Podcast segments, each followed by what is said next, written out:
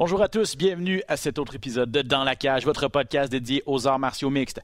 Bombe à l'UFC, le champion des poids lourds qui quitte l'organisation. Il en sera question à l'épisode d'aujourd'hui. On revient sur le gala qui a eu lieu du côté de l'Apex au cours du week-end dernier. Pour la première fois en plus de deux ans, l'UFC qui s'en va au Brésil cette fin de semaine. Gros gala, deux ceintures en jeu. On met la table pour l'UFC 283. Bienvenue à tous. Amateurs d'arts martiaux mixtes, bienvenue dans la cage.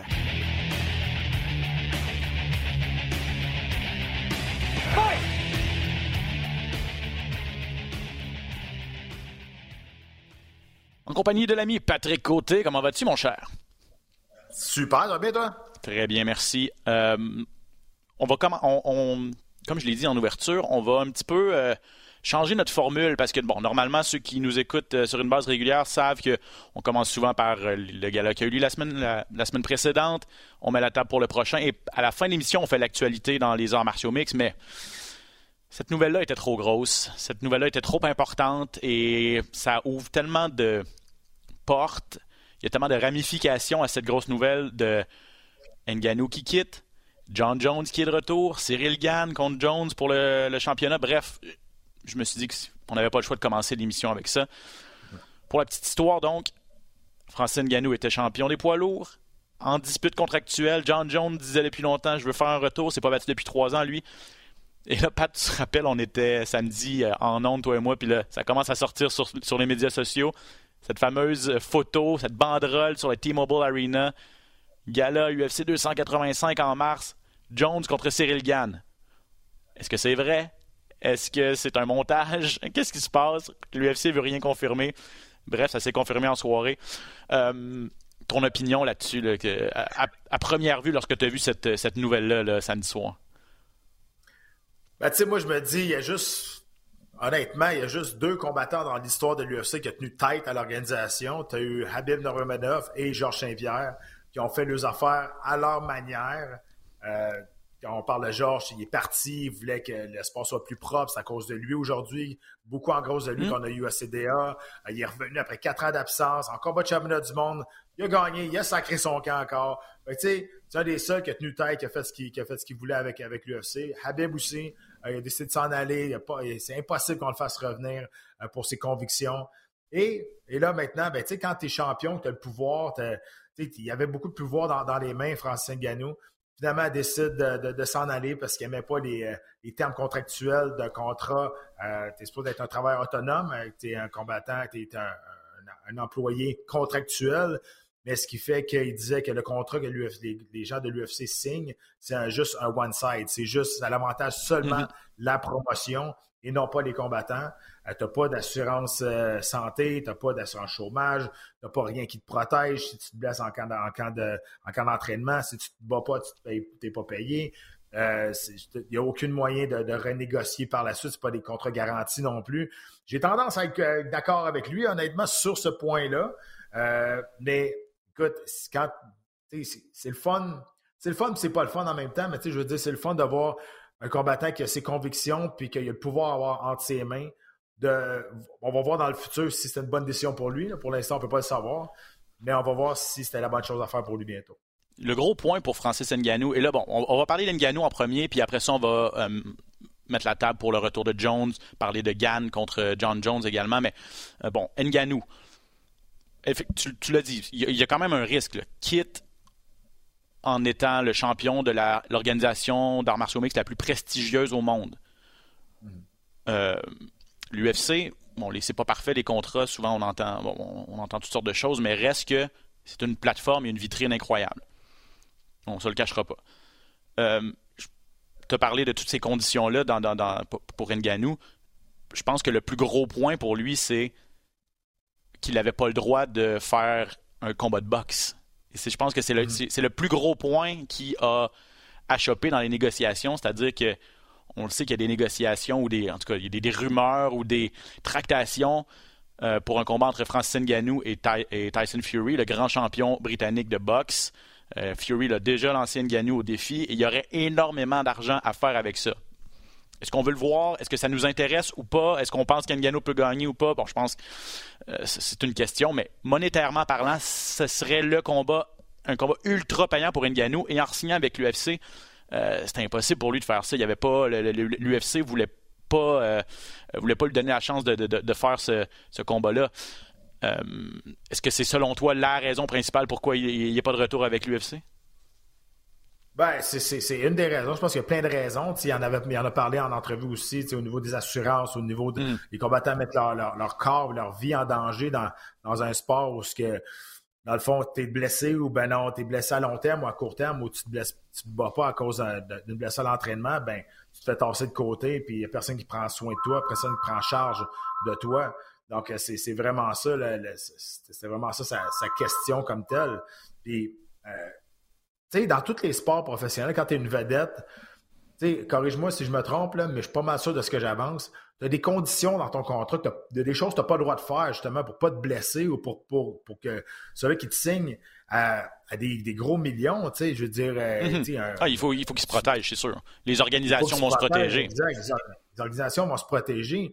Je suis pas sûr que tu sais, le gars qui est Tom Brady, tu, le, tu, tu, signes à 50 millions par année. Je suis pas sûr que tu vas, tu vas dire OK, vas-y, va, va faire de l'escalade alpine, va, faire, va sauter en parachute. Il y a des clauses dans des contrats de même que c'est euh, que, c'est pour tout le monde. Euh, là, vous allez dire, mais c'est un sport de combat, tout Je comprends. Moi, honnêtement, je pense qu'un n'a aucune chance contre Tyson Fury. C'est pas, pas la même qualité de combattant dans la boxe. C'est pas par tout, pas en tout, mais pas en tout pareil. Mais je pense que l'UFC voulait se protéger aussi peut-être l'image. Euh, si, si Ngannou, ça va se faire knocker, ça va se faire ridiculiser contre Tyson Fury, il revient puis il est toujours champion de la meilleure organisation au monde d'arts martiaux mix, ça paraît peut-être pas bien. Euh, ben, ça paraît pas bien. Mais je peux comprendre l'organisation de vouloir se protéger. En même temps, il n'y a personne qui te force à signer un contrat. Il n'y a personne qui te met un gun sur la tête pour signer en bas de la feuille. Puis, ben, Ngannou, il l'a compris. Puis, il dit, moi, je pense que je peux avoir des meilleures conditions ailleurs. Est-ce qu'il va avoir le même argent? On ne sait pas. ils nous ont dit qu'il s'est fait affaire, offrir beaucoup, beaucoup d'argent. Je pense que lui, c'était plus. Ça, allait au-delà de ça. Ben, et, tu l'as dit, ils ne sont pas beaucoup à avoir tenu tête à l'organisation. J'ajouterais peut-être McGregor dans ce.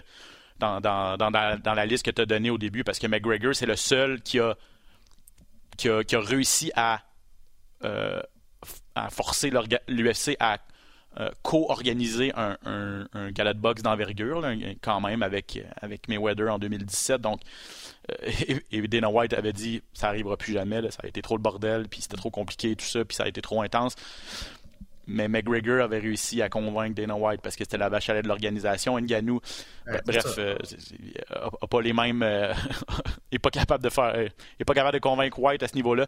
Puis j'ai trouvé ça drôle parce qu'il a fait la, fameuse liste là, c'est Chris Cyborg, je pense, qui a, tweeté ça ce matin. Bravo à Francis, t'as fait, as fait la liste, puis elle a mis.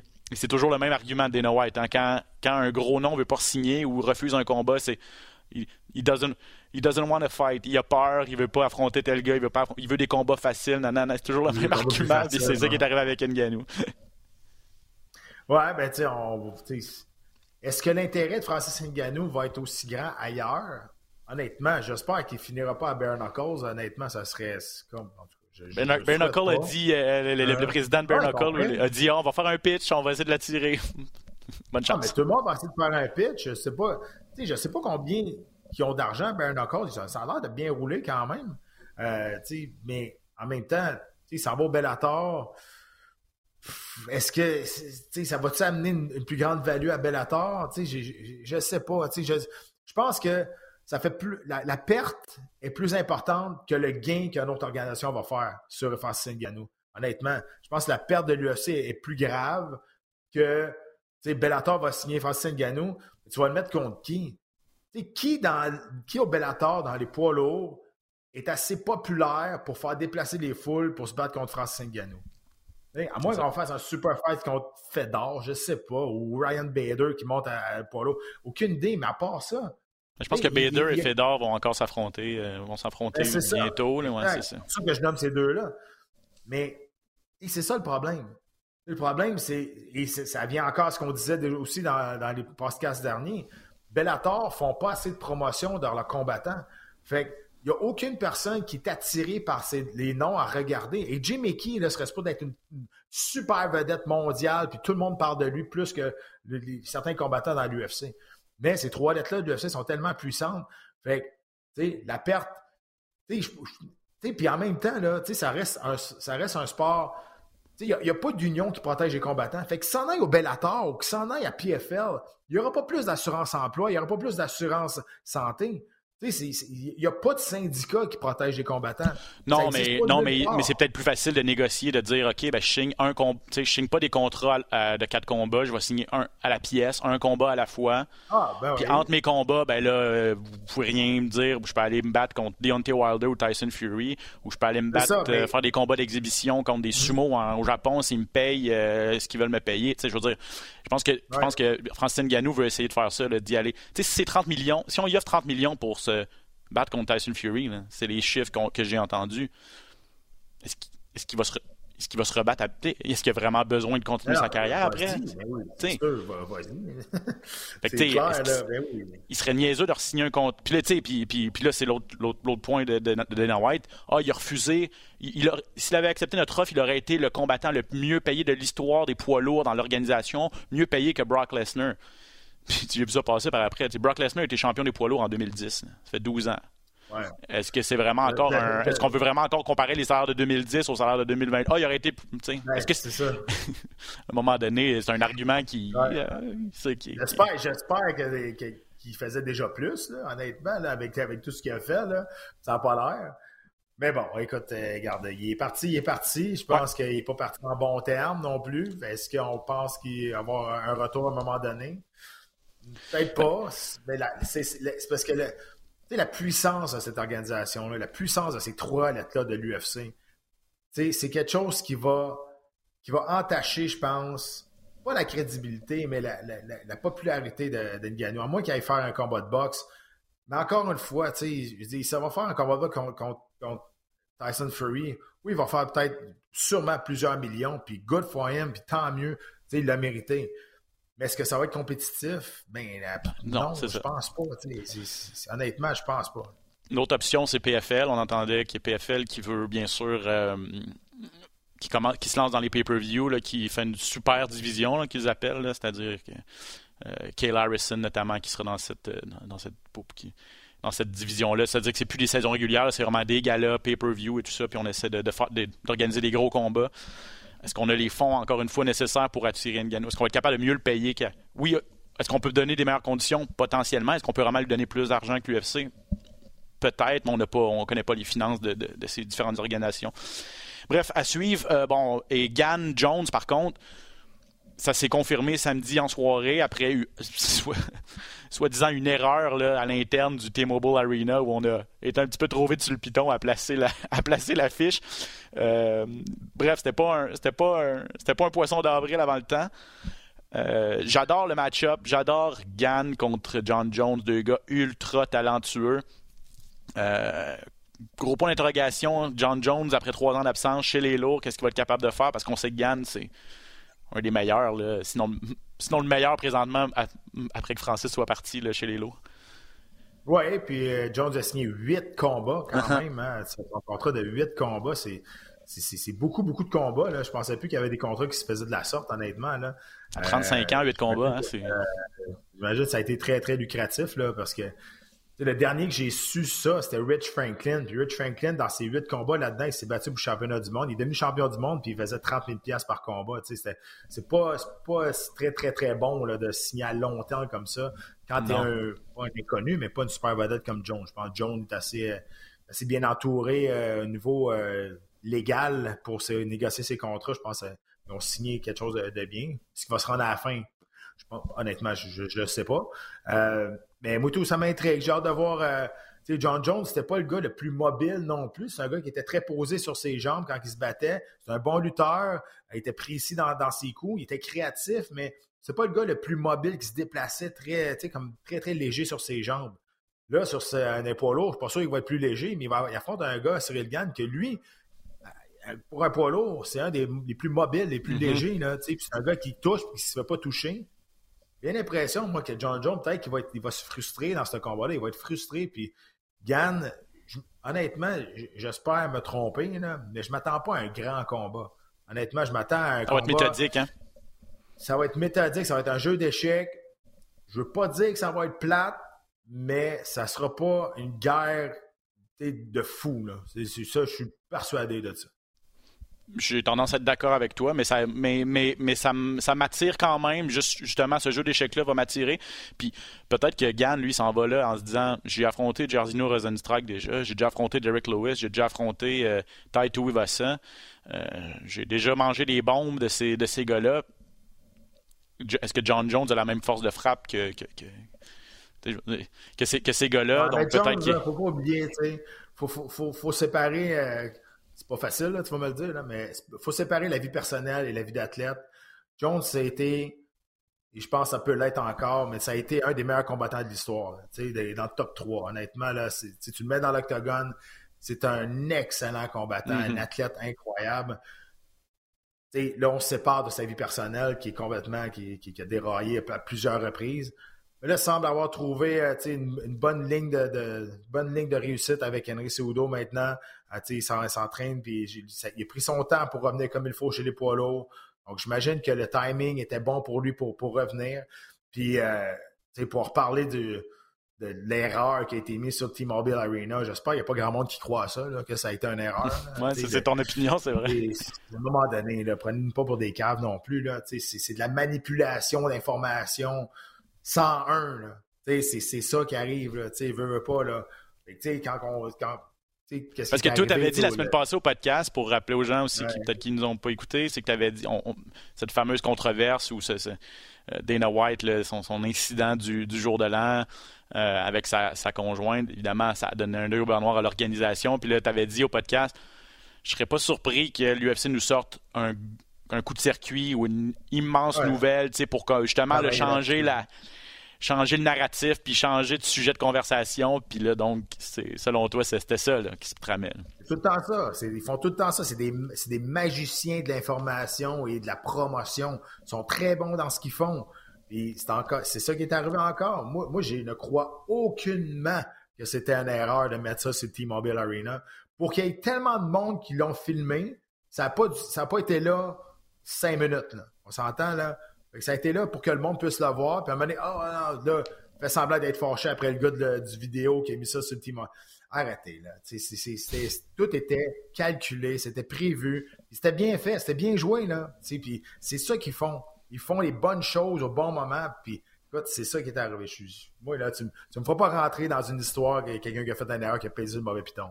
Ah, c'est bon. Mais euh, intéressant quand même. Euh, toutes les façons sont bonnes pour qu'on en parle, puis ça a fonctionné en tout cas samedi soir. Euh, on aura la chance de bien sûr analyser tout ça avant le, mois de mars, ce fameux combat Cyril Gann contre euh, John Jones. Ça va se passer le 4 mars prochain à Las Vegas. On va y aller en rafale, Pat, rapidement. Gala de, samedi dernier à l'Apex. Premier gala de 2023. On a eu une bonne carte, des belles performances. En finale, c'était Sean Strickland contre Nassourdine Imavov. On était à 205 livres parce que, bon, Strickland avait accepté le combat à la dernière minute. Imavov, jeune espoir français, coéquipier de Cyril Gann d'ailleurs, qui a de grandes ambitions. Mais là, on, samedi a rencontré son, Waterloo. Euh, la, la, t'as beau être ultra talentueux, l'expérience, ça s'achète pas, puis il a été vraiment frustré par Strickland, qui a fait du Strickland 101. Absolument. Là, je vais dire, ça peut pas être une mauvaise préparation parce que c'est pas préparé pour ce combattant-là, mais ça a été une malgestion du combat. Une mauvaise gestion dans le combat. Un mauvais fighting IQ de toute l'équipe au complet. Et Fernando Lopez, c'est un bon entraîneur. J'ai beaucoup de respect pour lui, mais dans ce combat-là, il s'est. Ça n'a pas bien été. Là. Je dis, ça ne marchait pas. Il n'a jamais changé son discours du début à la fin. Pendant, quand les trois premières rondes, ça ne marche pas, il faut que tu fasses d'autres choses. Faut que tu sois capable de penser à, une autre option. Et c'est pas arrivé. On a mal géré ce combat-là, du début à la fin. On, on mal, on a mal approché ce combat-là. Il y a un plan de match quand même qui peut être fait, même si tu affrontes un combattant à une semaine d'avis. Tu l'as vu, on s'entend Strickland, c'est pas un nouveau venu. On sait comment qui, il a fait du copier-coller encore une fois. Tu sais ce que tu vas avoir devant toi. Il va pas arriver avec des choses que tu n'as jamais vues. Et la, le fighting IQ de ce combat-là, de la part du combattant et de la part de l'équipe, a été très mauvaise.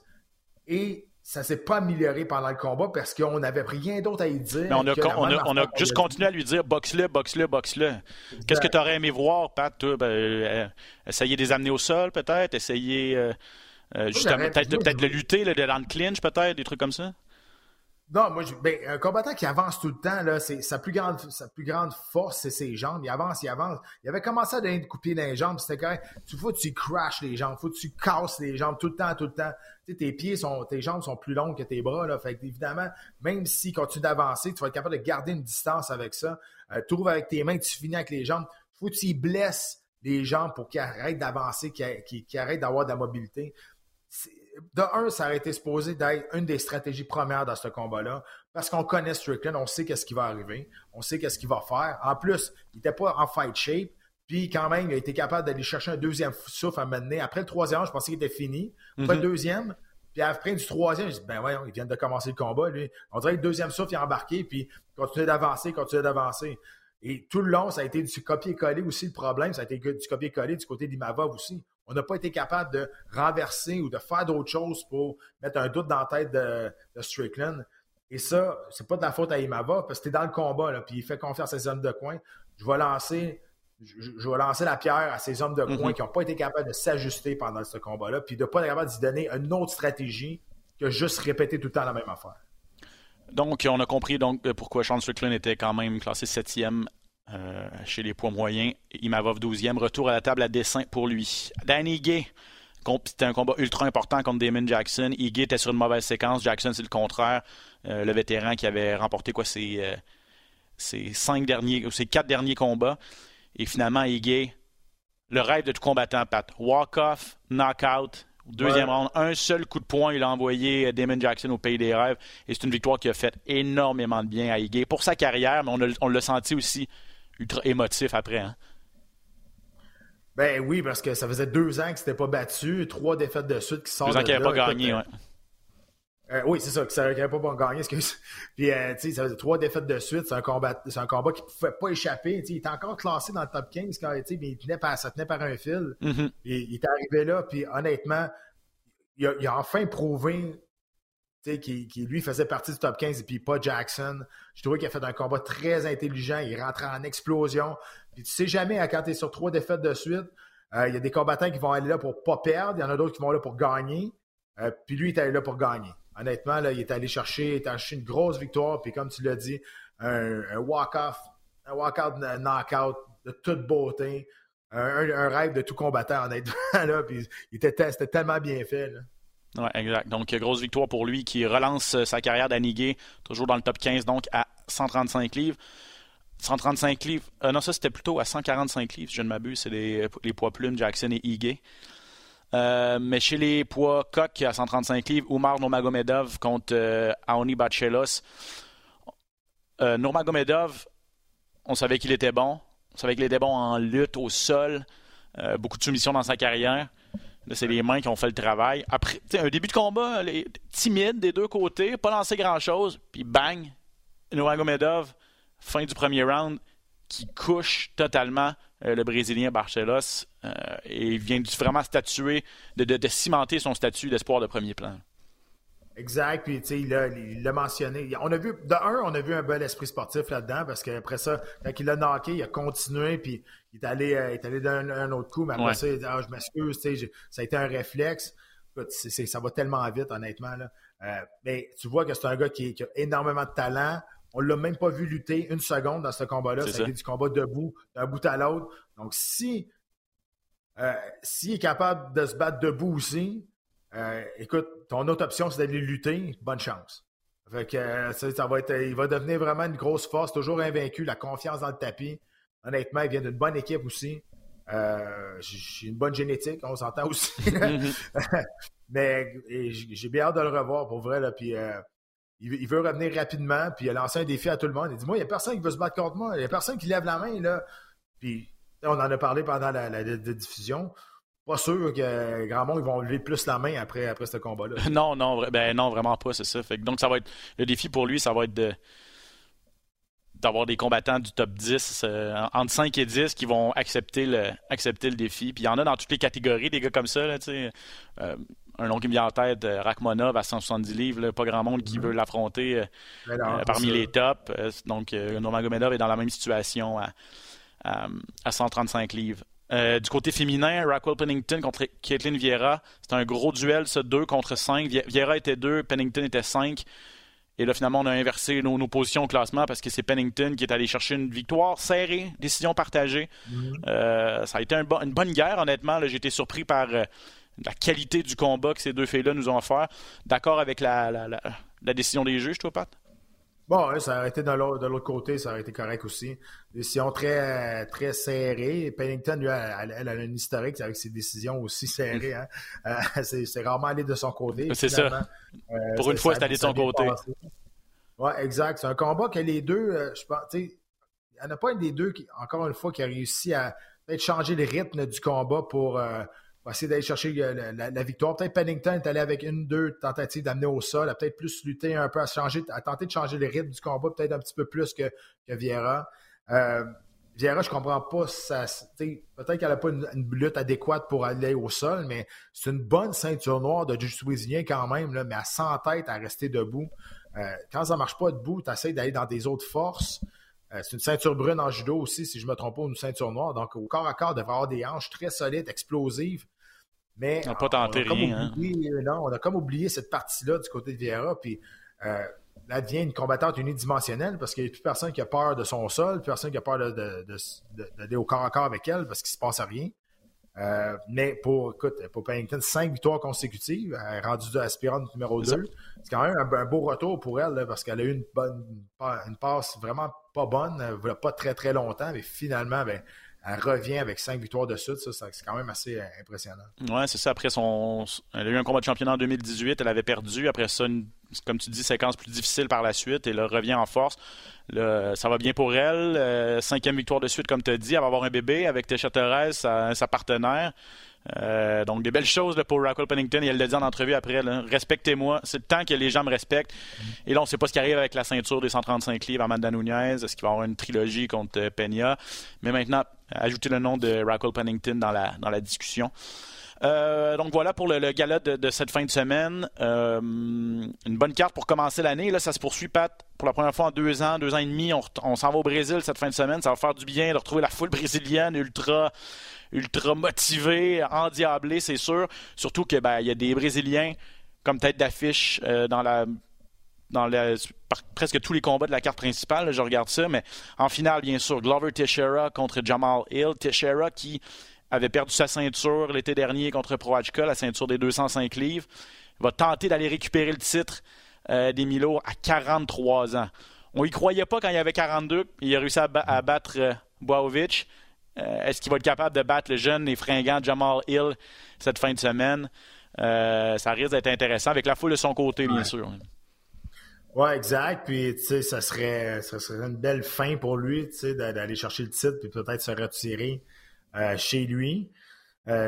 écoute, je ne sais pas quoi penser de ce combat-là parce que moi, j'ai bien de la misère à, à miser contre Laura Teixeira. C'est sentimental. C'est un gars qui, il est gentil. J'ai fait bien des choses promotionnelles avec lui quand, quand je me ah battais. Puis un bon gars. C'est vraiment, vraiment, vraiment gentil. Puis je pense que c'est un des favoris de la foule aussi. C'est un gars qui est arrivé sur le tard à, l'UFC. Il a perdu, je pense, oui, il a été champion, mais il a perdu des belles, belles années à cause d'un visa qu'il ne pouvait pas avoir pour revenir aux États-Unis. Euh, c'est un gars qui, qui, qui, qui, est vrai, qui va là, puis qui peut surprendre bien du monde. Là, c'est sûr que là, il va affronter un peu plus la, la jeunesse. Jamal Hill, euh, c'est une occasion rêvée pour lui, honnêtement. ça y a comme tombé sa tête là, à, cause du dernier combat de championnat du monde. Ça finit, euh, ça finit un, combat nul. C'est ça. Puis le titre est resté vacant. Puis là, genre, 23 minutes plus tard, on a, on a on dit que Jamal Hill et Teixeira vont se battre pour le titre au Brésil le mois d'après. On était même Qu'est-ce qui est arrivé? On a-tu manqué quelque chose? Hein? Fait que finalement, lui, c'est une occasion en or. Ça en va, c'est sûr, en terrain ennemi ça va être bruyant. Le monde va crier contre lui, même si on sait que Teixeira est plus il est, au Connecticut. Ça fait longtemps qu'il reste là, proche de Boston. Il reste qu'il va être chez lui pareil. Euh, Hill, je regardais sa fiche, c'est 31 ans, fiche de 11 victoires, une défaite. Bon, évidemment, l'expérience des deux, c'est pas comparable. Glover Teixeira a énormément plus d'expérience que, Jamal Hill. Euh, mais c'est 11 victoires, une défaite. Sa seule défaite, c'est contre, Paul Craig, où il s'était quand même blessé sérieusement au bras ou à l'épaule. Euh, bon, je dis pas que Craig méritait pas la victoire. C'était dans une tentative de soumission, si je ne m'abuse, mais quand même. Euh, mais il y a une bonne force de frappe, Jamal Hill, il a la confiance de la jeunesse. Euh, ça, va être, ça, va être, ça va être très intéressant aussi, je suis d'accord avec toi. C'est difficile à prédire. Est-ce que le moment va être trop gros pour lui?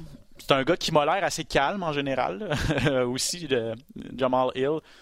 mais bref, à suivre. Il est classé septième euh, dans les classements officiels de l'UFC. Donc, comme tu as dit, les astres s'alignent pour lui. Une occasion en or pour euh, le combattant américain. Davison Figueredo contre Brandon Moreno. Encore, vous me direz? Le terme exact, c'est tétralogie.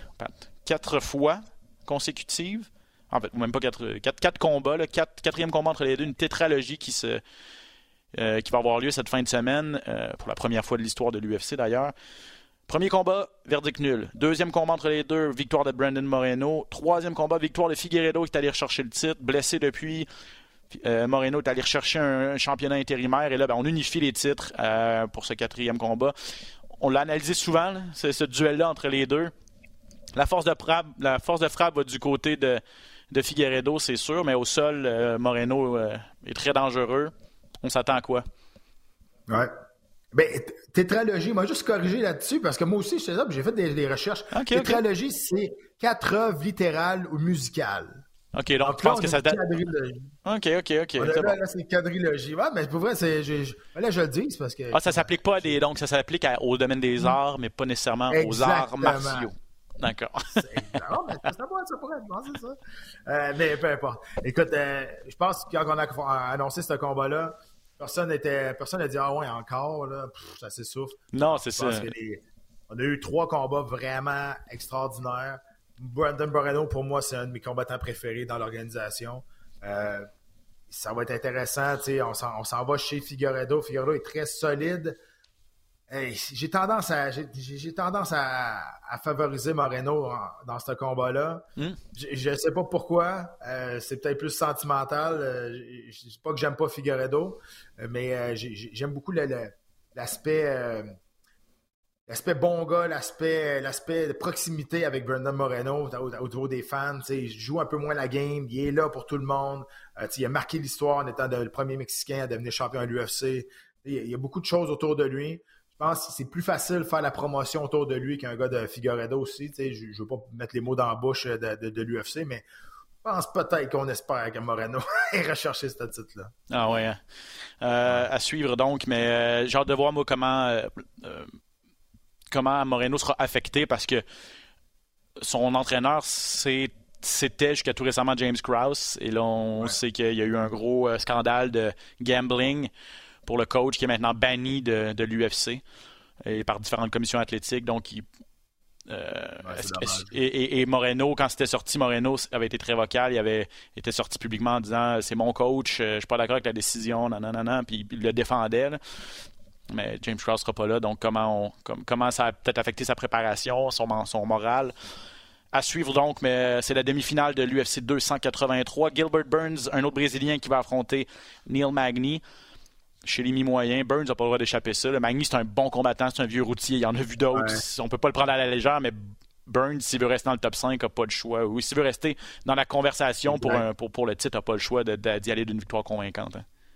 Ah, t'as raison, puis ça, va être très difficile pour Gilbert Burns, je pense, ce combat-là. Euh, euh, Magny, c'est un grand combattant. Il, travaille, bien hein. avec, euh, il travaille bien avec sa, sa portée, sa distance.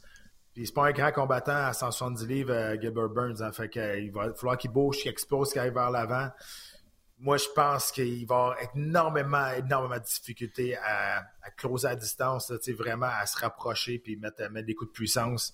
Ça pourrait être un combat euh, très frustrant pour Gilbert Burns.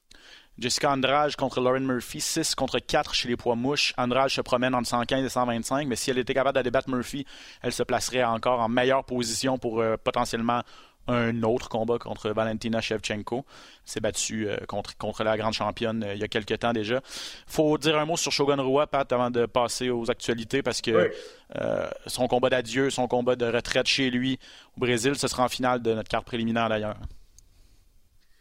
Oui, c'est, écoute, la légende, une autre légende qui s'en va. Il y, en a, il y en a six gros noms qui ont pris leur retraite l'année, pas l'année dernière. Et là, on commence l'année 2023 avec un autre gros nom, mais plus qu'un gros nom. On a vraiment une légende des arts martiaux mixtes, champion Pride, champion à l'UFC. Euh, il est devenu champion à l'UFC ici à Montréal aussi. On, mm. s'en souvenait longtemps de, ce combat-là, ce knockout-là. Euh, puis écoute, moi, ça a été ça a été longtemps un de mes, puis pour plusieurs, des combattants les préférés à plusieurs. Euh, si vous avez jamais vu des combats de Pride avec Shogun Roa, ça a été des combats comme quand il s'est battu contre Dan Anderson à l'UFC mais pendant toute sa carrière au Pride, c'était quasiment tout le temps ça. Des combats de la soirée, des combats de fous. Euh, il mérite d'avoir un, combat chez lui, un combat d'adieu pour qu'on lui rende, on lui rende hommage. Euh, il a fait énormément pour, pour les arts martiaux mix, il a fait énormément pour le sport. Puis j'y souhaite pas que j'en veux à son adversaire, mais j'espère vraiment qu'il va partir de là avec une victoire, puis va être capable de, de mettre un point à sa carrière d'une belle façon. Donc, ça va être très intéressant sur nos ondes, je le disais. Et là, notez bien, 20 heures, comme d'habitude pour la carte préliminaire sur nos ondes, et puis, mais c'est à RDS Info. Il y a beaucoup de il y a du football samedi soir, euh, les éliminatoires de la NFL et les internationaux d'Australie également, euh, tournoi du Grand Chelem. Donc, on se retrouve sur RDS Info, Pat, Jean-Paul et Valérie, et ça va se poursuivre à 22h à la télé à la carte. Et je regardais ça, je pense 15 combats jusqu'à date sur la carte. Euh, je sais pas si tu as vu ça. il, y en a, qui vont tomber. Il y en a qui vont tomber. il y a une grosse, une grosse soirée, une grosse soirée en perspective. une longue soirée. C'est 15 combats. parce que le monde ne s'en rend pas compte. Hein, mais un, un gala pay-per-view de 12, 13 combats. On est quand même en nombre pendant 6 heures et demie de temps. Tu as deux combats de championnat là-dedans, deux combats de 5 rounds aussi qui sont plus longs. Ça peut, exact. Fait tu sais, Là, vous, vont dire, ouais, mais c'est juste une fois par semaine. Ah, t'as raison. Je pas que je me pogne le bang le reste de la semaine, on s'entend, là, mais, tu sais, Ben, on le fait ensemble des fois, là, tu sais, puis si les combats sont plates, il y en a un dans le milieu qui est plate, ça te casse une, veillée, et hmm. pas à peu près. Puis 15 ah, combats, là. Mais c'est de la préparation aussi. Tu oui, tu, oui, tu connais ça, mais tu connais pas les fiches de chaque personne, puis t'as pas les, les, les caractéristiques de chaque combattant. Là, prépare des fiches et des, des, des, des notes sur 30 combattants, 15, 15 combats x 2 combattants. Donc, c'est de la préparation ben aussi. en plus. On se plaint un peu le ventre plein, on s'entend, on aime ce qu'on fait. c'est ça, ben oui, ben oui. C'est correct. Mais quand même, gardez ça en tête à la maison. Peut-être 8 heures en Peut-être peut qu'il y a eu 8 heures en onde sans manger, sans aller à la salle de bain, Pat, là, samedi. Donc, et, ouais, et bien 12-13 combats à place de 15. C'est ça. ça euh, le temps file, on va passer quelques minutes sur euh, une autre grosse, en fait deux autres grosses annonces de combat qui a eu lieu dans les derniers jours. Euh, Leon Edwards contre Kamaru Ousmane, on le savait, c'était écrit dans le ciel qu'on allait s'affronter de nouveau. Ça a été confirmé également UFC 286 le 18 mars à Londres. Et en demi-finale, ça, ça va être intéressant. Justin Gagey contre Raphaël Fiziev. Combat très important et explosif en perspective à, à 155 livres. Donc, à Londres, souvent, la foule est en délire en plus. Euh, c'est souvent des cartes vraiment incroyables. Et là, on a vraiment deux combats, euh, deux, des, deux combats comme tête d'affiche qui sont ultra intéressants aussi. Oui, ben, ben, c'est sûr que la finale, on s'attend. On s'attend à tout un combat. La foule va être déchaînée. Derrière euh, Edwards. Edwards perdait le combat jusqu'à les dernières secondes au cinquième round. Puis il, est allé passer le code de l'année, l'année dernière, honnêtement. À quel point ça va affecter Kamaru Usman, euh, on va le voir pendant ce combat-là. Et la demi-finale, écoute, j'ai hâte de voir si Fiziev va être capable de suivre le rythme de Justin Gage. Fiziev, c'est un, combattant qui est très solide, qui frappe solide, mais il est plus technique, il est plus posé. Euh, tu sais, avoir un Justin Gage dans ta face qui arrête pas de lancer des mhm. coups des deux bords, qui a de l'air d'un boulinet quand il avance, c'est pas évident de suivre ce rythme-là puis il peut le faire pendant 15 minutes sans arrêt. Là. Euh, donc, j'ai ça, je suis vraiment curieux, slash inquiet, peut-être pour Fiziev, de savoir s'il ah est capable de suivre. Ouais. Ben, c'est ça, parce que, bon, Fiziev, 6 victoires de suite, revient d'un KO contre Rafael Dos Anjos en, juillet dernier. Donc, toute une séquence là, pour se hisser. Quoi, je pense qu'il est sixième maintenant, vraiment dans le, dans le top 10.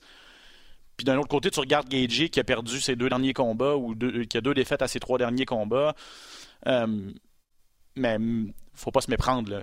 Justin Gagey, c'est une machine de guerre. Puis aussi, oui, il va, il va donner, il, va, il va tout te lancer, y compris l'évier de la cuisine.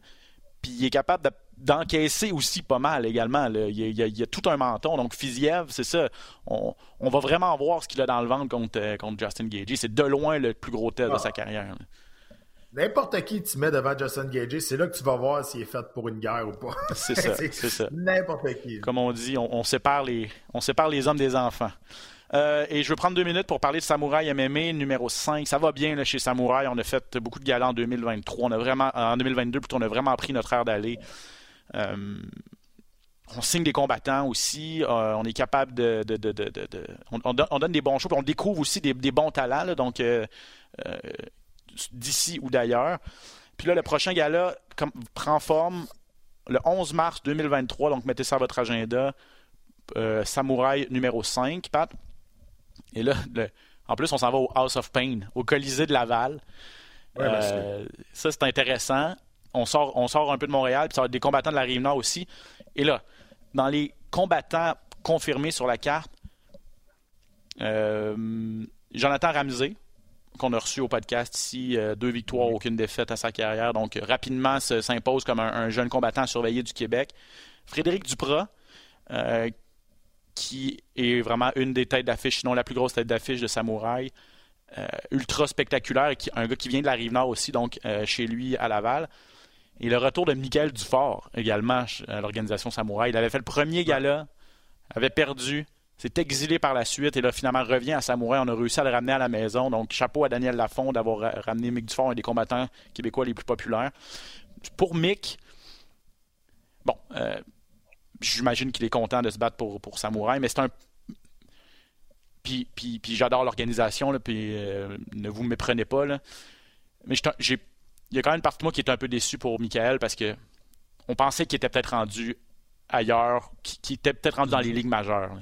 Il est allé à PFL, Challenger, il a gagné, il a pas réussi à avoir de contrat. Il est allé après ça à Abu Dhabi, il a fait une super belle victoire. Euh, a pas caché qu'il voulait aller se retourner pour se battre pour UAE Warriors, qui est souvent une, porte d'entrée pour l'UFC. Finalement, bon, il revient au Québec, on est très content. Je, sais, je sais pas, je, sais pas pourquoi, je sais, je sais pas, il y, a, comme un déclic qui se fait pas à quelque part. Je sais pas si c'est dans son équipe de management, je sais pas si c'est lui qui qui veut pas faire les choix. Puis là, je, je connais rien. Je, pose des questions plus que d'autres choses. Euh, mais je trouve ça curieux, moi aussi. Tu sais, à la PFL, comme tu l'as dit, il y a eu du succès là, il y a eu du succès là-bas à Abu Dhabi. Puis, encore une fois, tu sais, Samouraï, c'est une ligue de développement. Là. Je veux dire, c'est, ils ne font jamais concurrence aux plus grosses ligues. Fait tu passes par là, tu, oui, tu vas chercher, tu peux aller chercher des gros combats, des, gros, des grosses victoires. Là, par la suite, ça te place pour justement des PFL, des, des, des, UAE. Puis là, tu s'envoles, puis tu gagnes. Puis après ça, ben, OK, il faut que tu reviennes à Samouraï où ce que tu pensais que c'était le début de quelque chose, que tu as bien commencé, mais finalement, tu reviens. Je suis totalement d'accord avec toi. Puis, euh, écoute, dans ce temps-là, ben, c'est au niveau mental. Hein. Il faut que tu oublies tout, tu fasses attraction ça, puis c'est un combat à la fois. Tu continues à mettre d'aligner des, victoires, puis des aligner, puis d'essayer de terminer tes combats. L'UFC, le Bellator, PFL, n'importe quelle organisation se fout un peu contre qui tu gagnes, honnêtement. Eux autres, pour te vendre, ils vont dire, à ah, ce gars-là, il est sûr, 5 victoires de suite, 4 KO consécutifs, 5 soumissions de suite, peu importe, c'est ça qui va vendre. Ça sera pas OK, il a battu euh, Johnny Gaudreau, euh, puis euh, on s'entend. on s'en fout des. On s'en fout des noms. Au vrai, c'est important juste de faire la part des choses. On s'en fout d'où ce que tu t'es battu aussi. C'est comment être capable, comment ils vont être capables de t'amener à l'organisation, comment ils vont être capables de te vendre. Fait que si tu es sur une séquence de victoire puis tu as terminé la moitié, même plus, faut plus un peu plus, mais tu as terminé 85% de tes combattants avant la limite, ça, c'est vendeur. Ceux-là, ils ont quelque chose pour t'amener dans l'organisation, pour provoquer une, provoquer une, attention vers toi. C'est ça. Donc, euh, retour donc à la maison pour, euh, pour Michael Dufort. On va lui parler, c'est sûr, avant le gala du, euh, du, 5 mars, mais beaucoup, en fait, aussi de Daniel Lafont et de l'équipe de Samouraï. Et ça promet. Honnêtement, là, les, les, les galas Samouraï livrent toujours la marchandise. Le prochain sera le 5 mars du côté de Laval. Ça fait le tour, mon cher Pat? Oui, ça fait le tour. Ça fait le tour certain. Il n'y a, pas, euh, pas une autre signature avec. Euh, ah, Jesse Ronson, Jesse Ronson a signé avec euh, Samouraï, ouais, l'ancien de l'ancien de l'UFC. Ça, c'est un bon vétéran là, qui, a un bon, un bon nom. ça, apporte une belle visibilité pour l'organisation. Oui, à l'UFC, il n'y a peut-être pas eu énormément de succès. On se rappelle que ces trois premiers combats, ils ont perdu par décision partagée face à des Kevin Lee, des, gros noms quand même. Euh, ça l'amène, ça l'amène une visibilité quand même avec un autre gros nom qui va faire, va faire, euh, va, se battre à, Samouraï. Ça, moi, je trouve que c'est une excellente signature. Je pense pas qu'il coûte trop cher parce qu'il n'était pas sur des, bonnes séquences. Il a gagné son dernier combat, mais oui, il est allé à l'UFC, mais il n'a pas gagné jamais, jamais à l'UFC. Il a gagné une fois, je pense, mais ça avait été transformé en, nul technique parce qu'il avait testé positif.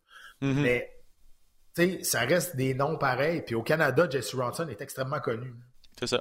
Il y avait Adam Dajka euh, qui avait annoncé son retour potentiel euh, le printemps dernier. Pas trop de nouvelles d'Adam encore si euh, comme il devait vraiment revenir à l'entraînement et tout ça. Mais lui, c'est un gros nom dans le temps de TKO aussi, une belle vedette. Donc, si on pouvait l'ajouter quelque part en 2023, ça pourrait être ultra intéressant.